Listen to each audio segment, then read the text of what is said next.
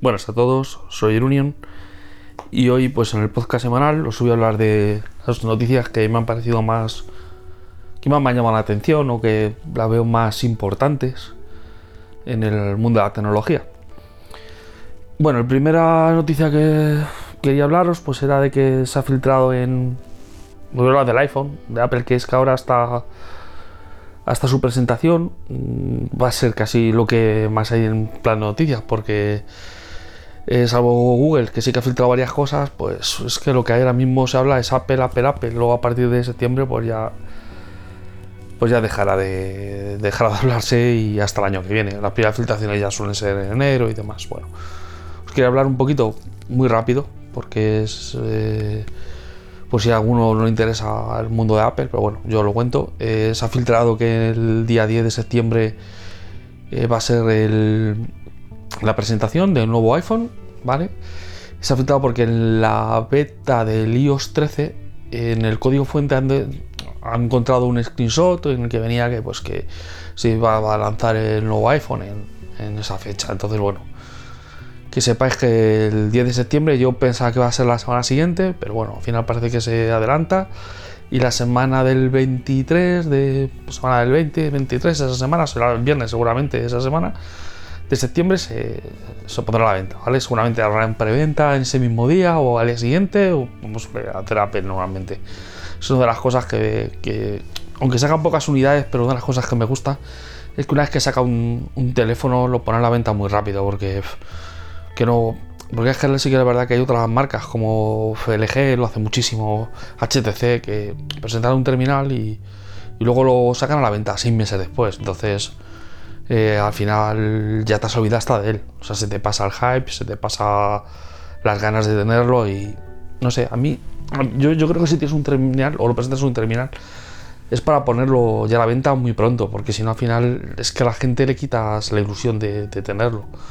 Mira Samsung, Samsung presentó la semana pasada el, el Note 10 y lo pone a la venta, pone a la venta ya el día 23 en, teoría debería llegarme el Note 10 Plus que ya os conté que, había adquirido la, semana pasada. Entonces bueno, yo, creo que eso es la, estrategia acertada. OnePlus hace exactamente igual. OnePlus lo presenta y, ya por la noche lo puedes comprar. Te va llegando esos tres días, pero, ya lo puedes comprar. Eso es una cosa que, a mí me, que gusta. Porque ya que tienes pensado, si tienes pensado comprarte el terminal antes, mejor. Pues eso, que sepáis que va a haber presentación de nuevo iPhone, que prácticamente está todo filtrado. Mm, yo creo que este año no es el año del, gran salto de, Apple, como os comenté. Eh, yo creo que este año va a ser un teléfono continuista, en el que cambia un poquito el diseño, pero que sin grandes novedades. Solo la incursión de una cámara. Mm, de una cámara gran angular y poco más. Internamente va a ser prácticamente exactamente igual, llevará un procesador más potente, a lo mejor lleva un giga más de RAM, mm, hasta los almacenamientos son iguales. 64, ¿eh? que me parece una pasada, con un teléfono de por 1100 euros o 1000 euros. Eh, bueno, 1100 euros, 1100 euros, 1200. Sean de 64 gigas cuando la competencia es que ya, ya están pegando el salto a 256. O sea, mínimo 128. O sea, que hoy en día en cualquier vídeo te lo comes. Entonces no, no sé si. Es que ahora mismo, o sea, si tú te quieres comprar un iPhone XS más de 256, te tienes que ir a 1400 euros. Que me parece una barbaridad, de verdad. O sea, un teléfono por encima de 1100 euros me parece una, una salvajada. Incluso por encima de 1000, ¿eh? De verdad que, es que ningún teléfono tendría que acabar eso sigo pensando que no lo valen. O sea, de verdad, yo sé que tienen mucha inversión en I+.D., que tienen que pagar eh, el periodo de garantía, que son dos años en Europa, que tienen que pagar impuestos, pero un teléfono 1.100 euros, que es lo que vale un portátil, no sé, a mí me sigue pareciendo una, una salvajada y tampoco hay tanta diferencia con, con terminales. O sea, yo este año, por ejemplo, yo estoy seguro que el iPhone XR va a pegar un bajón importante. ¿Por qué? Y ahora lo explico. Eh, se ha filtrado, o, un analista ha filtrado que va a haber tres modelos, ¿vale? Como el año pasado eh, el iPhone 10 se dividió entre el R y el S, parecía como que el 10R era, era bueno, este es el, bajo, este es el malo, ¿no? Este año no, este año van a ser todos iPhone 11. El pequeño, que no, que es el que sustituye al iPhone 10R, que no es pequeño, es, es el tamaño intermedio de pantalla. Ese se va a llamar iPhone 11 a secas. Luego va a haber una versión con pantalla AMOLED, un poquito más pequeño, mm, como el nuevo nuestro iPhone 10S ahora mismo, que va a ser el 11 Pro. Me parece súper raro, pero el filtro que va a ser Pro. Y luego va a haber un iPhone 11 Max, que es un iPhone 11 Max, pues es el mismo que sustituye al 10S Max. A mí se me hace muy raro esta filtración porque Apple la palabra Pro la utiliza para dispositivos eh, en concreto. No creo que haya un Pro Max. Si hay un Pro, yo sigo pensando que va a haber un 11 Pro Max. Que lo podrían tener el sentido eso. O sea, que dijeran, no, es que tienes el iPhone 11, luego tienes una versión profesional, que es la 11 Pro y la 11 Pro Max. Eso mm, me lo creo un poco más, pero lo de la palabra Pro Max no, no se ha filtrado. Dicen que no, que va a ser Max solo. Parece muy raro, de verdad. Eh, yo creo que Apple distingue siempre mucho una categoría de otra y, y, además eh, tampoco tiene sentido y voy a explicar el por qué. Porque es que el, iPhone 11 va a tener una pantalla superior al 11 Pro. Si tú el Max lo metes en la categoría del Pro, mm, le faltaba para Pro, no va a ser Pro, va a ser más, no sé. Eh, sigo pensando que, si lo hacen va a ser Pro Max y, tendría, para mí cobraría sentido esa nueva denominación de, categoría nueva. Bueno, a ver qué, a ver qué nos sorprende en el día, día 11. También eh, se ha filtrado que, que el Apple Watch eh, va a haber dos variantes mm, en dos acabados, cerámica y titanio. no sé si van a ser una versión nueva, un un Apple Watch 5, pero es raro que, que no se ha filtrado nada. Y, y como que eh, van a sacar un, nuevo. Cuando, cuando, se filtra todo, el iPhone está todo filtrado y el Apple Watch no se ha filtrado nada. Entonces, se me hace, se me hace raro que lo vayan a, que lo vayan a sacar. Puede ser que sea simplemente un acabado, eh, como hicieron una versión especial o algo así. La de titanio, la verdad es que eh, teniendo en cuenta que es muy ligero, pues puede estar muy chulo. Puede ser una cosa intermedia entre un, uno de acero, pero que no quiere tener ese paso extra, sino que un acabado premium con poco peso. Bueno, bueno, puede estar, puede estar interesante. Si tiene un acabado de zafiro y demás, lo único que seguramente será de precio. Será sus 700, 800 euros, seguramente. Pero bueno, ahí está. O sea, si tú lo quieres, pues, pues lo tienes, la versión LTE y demás, y lo aguantas unos años, pues, pues, pues ya está parece bien, pero vamos. Aún así, lo que os digo, que me parece que, se están pasando. ¿Qué más? A ver, eh, cambiando de tema de Apple, que bueno, estas son las cosas que, que se han filtrado. Ahora mm, quería hablaros acerca del Pixel 4. ¿Vale? Eh, el otro día se infiltró en Instagram una foto de un ingeniero de Apple, digo, perdón, un ingeniero de Google, que había sacado una foto que él aseguraba que estaba hecho a 20x. Con lo que, claro, nos hemos quedado todos alucinados. Y ya el, P20, el P30 Pro con su 10X híbrido nos pareció de locos, un 20X, no sé, me parece, me parece aún más. Entonces, no sé, me, ha quedado un poco descompuesto. Y, y, pensando y viendo noticias, me he informado de que dice en Google que con su Pixel 4 va a sacar un accesorio que va a darle funciones de DSLR. Entonces, claro, ya me ha venido toda la cabeza. Las primeras filtraciones del, del Pixel 4 se indicaba que iba a tener dos sensores, uno gran angular y uno normal, que no iba a tener zoom. Luego ya salió otra filtración que decían que sí, que iba a haber zoom y tal. Yo ahora lo encuentro, yo lo encuentro ahora mismo el sentido. Mm, va a tener normal y angular. Y la función de zoom o funciones de eh, DSLR se lo va a poner sobre el sensor principal y ahí es donde vamos a tener las funciones de zoom. Y diré, joder, pero es que esto, o sea, tener que ir cargando con un accesorio, pues no, no, no, me gusta, no me, no me apetece, pero pensar cuántas veces haces fotos con zoom en determinadas situaciones muy específicas. En algún momento ir de viaje o algo así. Y ahí sí que podría tener sentido el, ir cargando con un, con un accesorio. Con lo que Mm, no sé, esto es una hipótesis mía, ¿vale? No lo he leído en ningún sitio.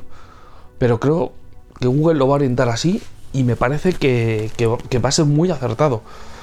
Y ya veréis un 20X y ya, si ya eh, me parece de locos el, el 10X del, del P30, pues un 20X con control de exposición, con puede ser maravilloso. Creo que Google con eso y con el y con el proyecto Soli incorporado dentro del terminal, que ya os hablé hace unas semanas, que bueno, lo, recuerdo rápidamente, es poder manejar el teléfono móvil eh, con las manos sin tener que tocarlo, sino va a llevar una pequeña cámara radar en la parte superior del teléfono que va a, ir viendo todos los movimientos que nosotros hagamos con la mano y lo va a traducir en acciones en la pantalla. Es parecido a lo que hace el LG G8, pero más avanzado. Pensá que lleva Google cuatro años desarrollando esto, con lo que no creo que, no creo que lo hagan mal. Entonces, bueno, mm, creo que va a ser este año es el año de que el Google Pixel pegue un salto de innovación importante, ya que el año pasado mm, no lo hizo. Fue muy continuista, metió notch y, poco más.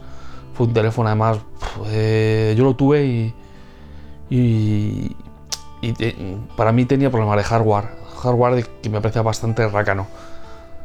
Con 4 GB, con un almacenamiento, aunque decían que era UFS 2.1 muy lento, tenía lag, fueron corrigiendo, pero aún así, en ciertas ocasiones cuando veía la cámara que era muy agresiva, seguías teniendo lag, que se quedaba colgado y bueno. Yo creo que no, el Pixel 3 hay gente que está muy contenta y yo sé que el teléfono como cámara es espectacular, porque yo creo que es el mejor que he tenido en cámara. Pero sí que también os digo que, creo que han sido un poco ráganos. En esta versión ya hablan de que eh, van a poner 6 GB de RAM. Me sigue pareciendo poco escaso 6 GB de RAM, pero bueno, por lo menos es un, es un avance, ¿no? 6 GB de RAM. Eh, no sé, me parece que. Me parece que, bueno, que, por lo menos va a funcionar bien. Va a tener 2 GB libres y bueno. Os habéis preferido como el Note que va a salir con 12 GB o, o OnePlus con 8, pero bueno, es eh, es lo que hay. Bueno, siempre sabemos que vamos a tener dos años de actualizaciones de Google grandes y tres de parches. Con lo que, bueno, sobrado. O sea, al final, teléfono móvil, la verdad es que colocaros que son deberían durar más, pero es que nos están durando dos años. Por tema de, de, de gasto de batería y demás. Vale, ¿qué más os voy a hablar? Pues también os quería hablar acerca del, de una filtración que se ha hecho de que Samsung el año que viene o el siguiente van a sacar baterías de grafeno. No sé, llevo tantos años escuchando eso que, que no sé, yo quería comentarlo para que se vea mi opinión. Yo creo que los fabricantes están probando nuevas soluciones de batería, pero no dan con la clave. Hablan de grafeno, de flúor, de mil componentes. Al final seguimos con las baterías de litio, que son de los años 90 y, se han mejorado. Sí que verdad que se han mejorado y hemos incrementado la capacidad de carga una, una bestialidad. Pensad que el Note 10 con el cargador de 40 vatios ya se carga en una hora una batería de 4300. Con lo que, eh, muy bien, 40 minutos probablemente tengamos casi el 80%. O sea, vamos, te metes en la ducha, cuando sales pues tiene la mitad del teléfono cargado. Yo, vamos, para mí es suficiente, con eso te da prácticamente todo el día. Entonces, bueno, eh, eh, a ver cómo van saliendo las nuevas mejoras, a ver las nuevas baterías si algún día llegan a despegar y cambiamos de componente. Sobre todo ya no solo por, por tema de telefonía móvil, sino por automoción también. Los coches eléctricos necesitan una mejora en las baterías, porque al final es su punto débil. En el momento que consigamos un material que nos dé longevidad y que nos dé carga continuada y sobre todo velocidad de carga, lo tendremos hecho. Así que el tema es que, claro, tú imagínate, una persona ahora ya me salto de esta ida mía de olla que hago de vez en cuando. Que está acostumbrado a que llega a su coche, le llena de gasolina y tiene para mil kilómetros. Dile no, que ahora eh, cada 300 o 200, si tienes un Tesla y si tienes otro, pues un poquito menos, tienes que cargarlo y te vas a tirar mm, dos horas. Con supercargadores, y que es verdad que se cargan 40 minutos, pero ya no es ir, cargar y te vas. No. O sea, tienes que esperar. Y cuando tengamos miles y miles de coches eléctricos, ¿cómo vas a tener 40 minutos? ¿Cuántos cargadores vas a tener? O sea, imaginaros una operación salida en agosto. Todos puestos en fila, eh, no sé, en Albacete. Pensadlo un poco. es que no es infraestructura. Es imposible.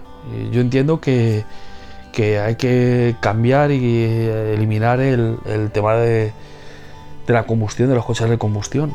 Pero es que ahora mismo no hay una alternativa viable para que todos los ciudadanos lo hagan. Creo yo, ¿eh? Es una opinión mía. O sea, todavía, todavía queda, eh, para que llegue a un público, quedan avances. O sea, quedan cuatro años por lo menos. Y es una pena, ¿eh? Porque eh, yo vi un Madrid y en Madrid se nota un montón que hay mucho menos coches. La contaminación ha bajado de manera muy notable. Es que es... Eh, es que ahora los, los atardeceres son una pasada. O sea, es que las ves en las torres y las ves nítidas. Cuando era pleno mes de junio, veías una capa de. Una capa de contaminación. Todo bueno. Que me voy de ya. Siguiente noticia. Eh, bueno, el tema de, del Pixel 4 que os he comentado, bueno, también el Note 8 Pro y el Note 8 que parece que se van a, se van a presentar. Eh, parece que uno, el Xiaomi, cuando se habla de Note 8, os hablo de Xiaomi, ¿vale? Xiaomi eh, sacó hace, no sé si hace seis meses, que hace muy poco, el Note 7 el Note, y el Note 7 Pro. El Note 7 Pro se quedó en, en la India y, y no, al final aquí no vino. Y es un teléfono que estaba muy, estaba muy bien porque tenía todas las mejoras que tiene el Note 7 que para mí me parecen que están bien, pero además incorporaba una cámara, la misma cámara que montan pues, todos los teléfonos de gama alta. Entonces, eh, pues joder, tenías un hardware muy bueno y una cámara buena, un hardware nivel medio, que abarataba costes, con memoria MMC, y tenías una cámara bastante decente. Eh, pero bueno, no, no, vino aquí a Europa. Bueno, pues eh, que sepáis que ya se ha registrado el Note 8 y Note 8 Pro, y bueno, a ver si a ver si llega a España. A ver con qué nos sorprende si el hardware. Entiendo que poca, suele haber poca variación. Será un, un 660 o 665. Será será un procesador muy similar al que hay. A ver qué mejoras incorpora. Diseño lo he visto y parece prácticamente el mismo. Pero lo que se ha visto. Pero bueno, de ahí a lo que luego aparezca suele haber cambios, ¿vale? Y ya la última noticia, y ya os hablo del Note el del Note 8, digo, perdóname, perdóname, del, Note 10 Plus, que lo he estado con el más trasteando. La última noticia es que el K20 Pro, que equivale al Mi 9T Pro, el 20 de agosto se presenta en España. Esto es una noticia genial, porque ese teléfono es en, yo creo que suple todas las carencias que el Mi 9 ha tenido. El Mi 9 es un terminal excepcional, pero yo creo que una batería un poco corta, son 3.200 amperios, que se me hacen escasos para los tiempos de hoy en día. Y, yo creo que este terminal con 4000, con una pantalla con sin notch y con ya con hay dos versiones de 6 y 8 GB, 64 FS2.0 y con el 855 creo que creo que, que, corrigen todos los problemas encontrados en el, en el Mi 9. Con lo que, bueno, me parece que es una excelente noticia. Lo único que no me gusta mucho es el precio, que va a partir de 400 euros. Pero bueno, teniendo en cuenta que el M9 está en esa horquilla de precio, me parece que el M9 o, desciende uno de precio o, el otro sube, no sé. Estaban hablando de ese, de, esa horquilla de precio. No sé, se queda un poco ahí. Eh, se queda un poco ahí entre medias del M9, del M9T, normal no sé, pues, está bien para que el usuario pues, pueda decidir. Yo de verdad que creo que el Mi 9T va a ser bastante mejor terminal que el Mi 9T Pro, es mejor terminal que el Mi 9. Y lo cierto es que para mí es una evolución. Pero bueno, ya, ya veremos. A ver cuando, cuando salga. Yo el precio que os he dicho es el precio que se ha filtrado. A ver cuando, cuando se ponga a la venta, a ver, a ver qué precio lo sacan. Creo que 400 euros es genial y además teniendo versión global empezarán a vender en tiendas de importación que a lo mejor baja un poquito más y si lo encontramos por 300 euros pues es una compra maestra de verdad ¿eh? y eso al final pues haría que el Pocophone F2 y lo que se filtró hace unos meses de un protector y demás que os hablé en el, podcast pues ya no cabería sentido porque estaría en el mismo precio del, del Pocophone y, y con un hardware maravilloso entonces bueno a ver que el día 20 que, presentan y, a ver el precio que le ponen en definitivo, ¿vale? Bueno, y ahora, para acabar el podcast, semanal quería, quería hablaros del, Galaxy Note 10 que, que he estado con ello trasteándolo. Me fui ayer en un centro comercial a encontrar. La verdad es que empieza a estar en todos los sitios. Y estuve haciendo pruebas con el, con el TOF. El TOF es el, sensor que tiene dedicado para hacer un escáner 3D del sitio y poder ampliar eh, modo de desenfoque o una zona le pone de un color gris, blanco y negro o hace unos efectos raros así como deformes del modo de desenfoque y demás. Bueno, tiene una serie de funciones. Y le puse una situación bastante complicada. Había un separador de mesas en el stand que estaba. Y dije, voy a probar, porque una persona al final es un objeto, puedes hacer un, 3D de ello, ¿no?